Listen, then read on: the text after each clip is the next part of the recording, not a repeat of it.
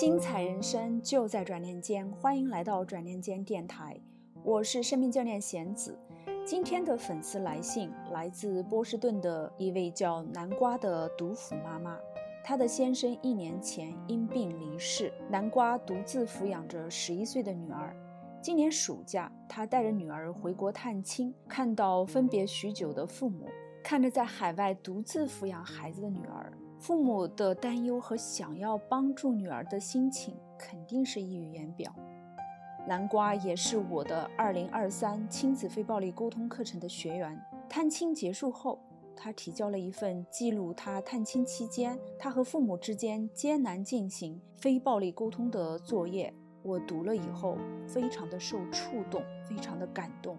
其实我们常人很难想象。经历陪先生抗癌，同时需要全职工作，然后在孩子非常伤痛的情况下去同理和安抚自己的孩子。再在经历失去亲密伴侣之痛之后，独自养育孩子，并和年迈的父母沟通这特殊人生时刻和阶段彼此的情感和需求，其中任何一个过程都会是异常的艰辛和不容易。以下是南瓜在我的邀请下特意录音他的心理历程，投稿给转念间电台，在他柔和平静的语气里。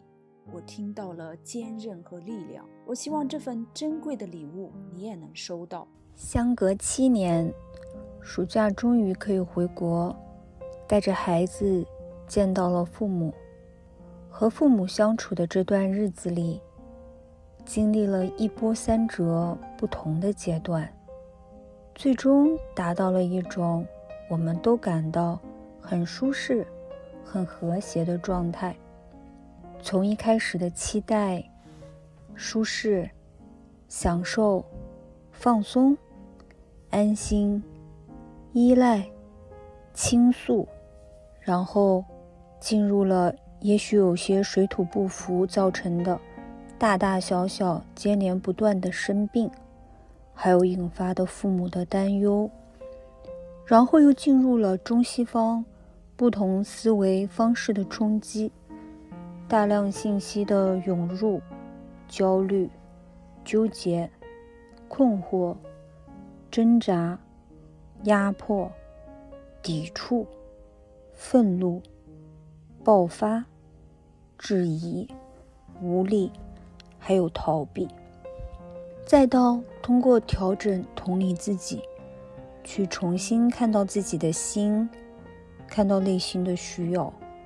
用慈悲的心去重新的拥抱自己，肯定自己，认可自己，鼓励自己。当我看清楚了我到底需要的是什么，于是就开始分别和父母展开了好几场循序渐进的非暴力的沟通。我内心其实很清楚父母对我身心状况，而且在海外独自带孩子的一些担忧。我也能够感受到他们的心疼，和恨不得能跳起来直接代替我，帮我做生命里的一些重大的决定。我看到了这份心疼和关爱，还有那份急切的希望我从这种身体状况、生命的困难中脱离的愿望。我非常理解，也很感恩父母这种关爱，但我本身。并没有这样子的需求。我尊重自己生命成长的节奏，在有些事情上，我确实希望能够获得他们的意见，供我参考。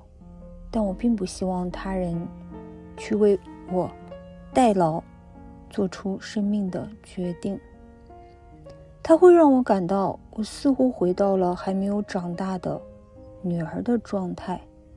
父母会很习惯性的把女儿的倾诉当成女儿的求助，并主动的开展积极的解决方案。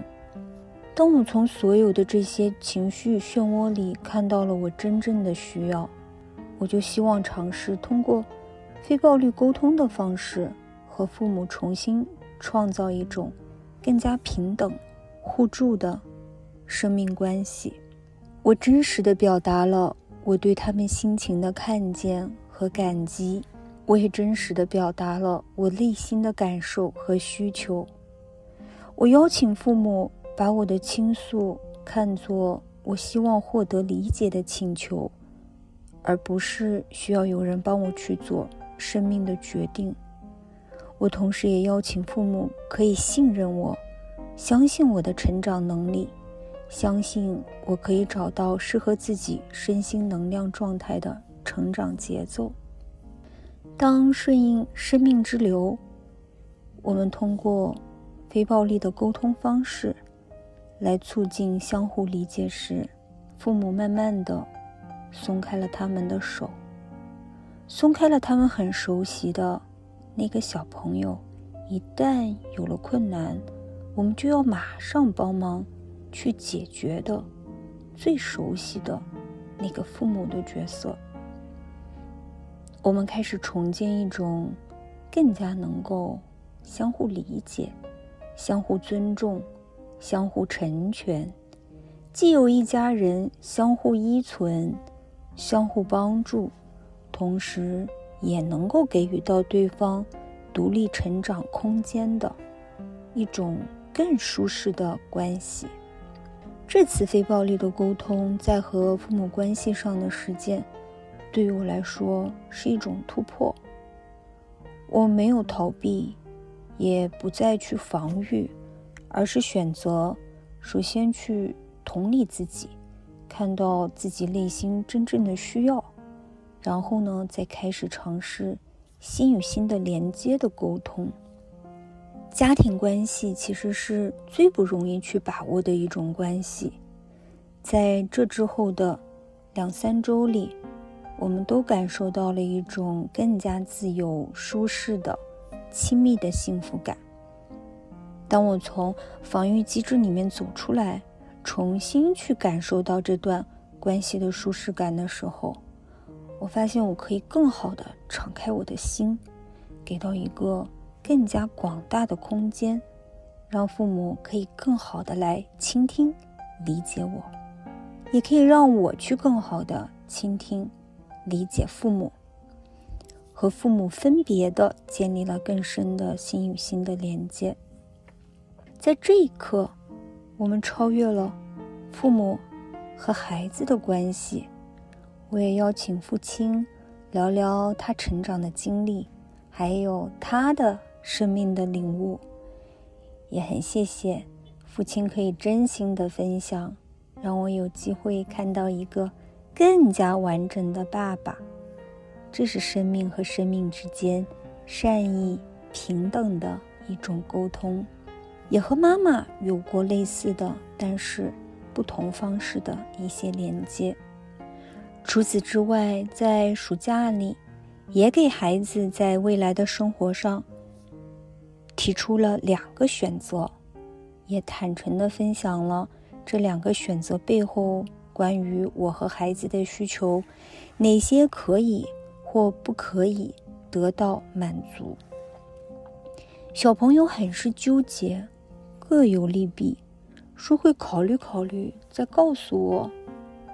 结果当天呢，就接到了小朋友的回应。他用很喜悦、自豪的心情告诉妈妈：“妈妈，我想到了第三种方式，既可以满足你的需求，也可以满足我的需求呢。”我听了就笑了，哈哈。小朋友也开始很自然地用起了非暴力沟通里面的要素。不管怎么样。我还是很欣赏小朋友的沟通方式，还有他引以为荣的，没有被我给出的前两个选项所限制的第三种两全的方案。非暴力沟通的学习和成长，是我愿意用生命持续去实践的。这种连接生命的爱的流动的语言。不仅帮助我们开展良善的自我慈悲的对话，同时，也帮助我们在不同类型的亲密关系里，去创造更加健康、舒适的关系。它包含了理解、尊重、连接、独立、自由、空间，同时也可以适用于各种其他的社会关系中。它无处不在，也无所不包。最重要的是，在非暴力沟通中。培养出来的那颗自我慈悲和慈悲他人的心，终究培育一颗慈悲柔软的心，也是我生命中在践行的课题。这也是照亮我前行道路的一盏灯。最后也很感恩生命中很幸运的一些遇见、指引者、启发者。一位孜孜不倦的、发自内心热爱，而且不断的去身体力行推广非暴力沟通的好老师、好教练弦子老师，还有充满智慧。可以直指人心的 Christine 老师，因此也非常的感恩和珍惜，也很希望以后有机会在非暴力沟通的俱乐部里，和志同道合的姐妹们可以继续在这条非暴力沟通的道路上走下去，不断的实践、突破和超越。愿我们的内心都能培育出一颗慈悲有爱的心，引领着我们。去用心与心连接的语言，在生命里创造更多的光和爱。祝愿每位在这条路上践行的朋友们。谢谢来自南瓜的这份特殊而珍贵的礼物，也希望每一位走在学习和践行家庭非暴力沟通路上的小伙伴能够受益，并把它分享给你认为需要听到这个故事的人。再次感谢你的收听，我们下一期节目再见。